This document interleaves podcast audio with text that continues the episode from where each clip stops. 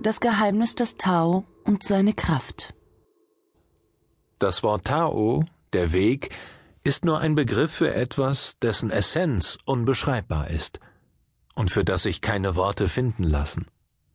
Das Tao wohnt allem inne, kann aber dennoch nicht erfasst und verstanden werden. Der Weg, der in Worten ausgedrückt werden kann, ist nicht der ewige Weg.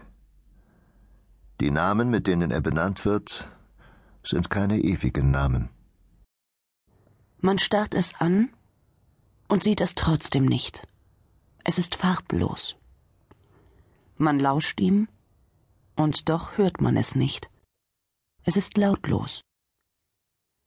Man erfasst es und kann es doch nicht festhalten denn es ist formlos.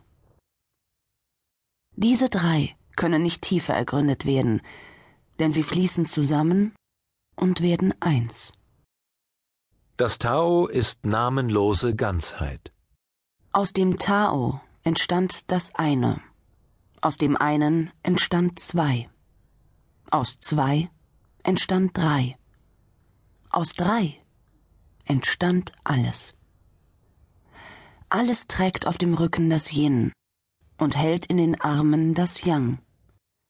Wenn ihre Energien aufeinandertreffen, entsteht Harmonie.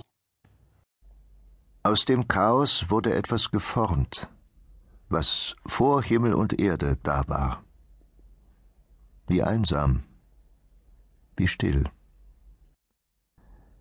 Es existiert aus sich selbst heraus und verändert sich in seinem Inneren nicht.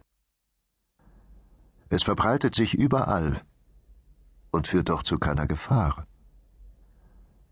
Es kann als die Mutter des unteren Himmels angesehen werden.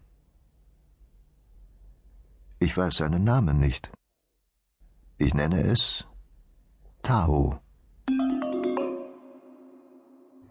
So funktioniert das Tao.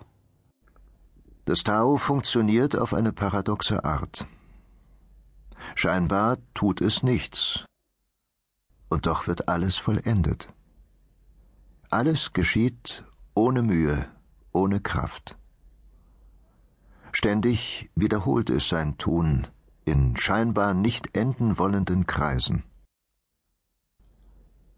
Obwohl hell und strahlend, erscheint es doch dunkel.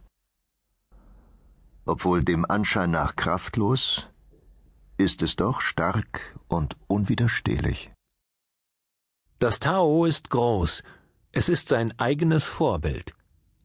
Das Tao tut nie etwas, und doch gibt es nichts, was es nicht tut. Das Tao ist leer, doch es gibt nichts, was es in seinem Tun nicht füllt. Was zum Tao in Widerspruch steht, vergeht bald.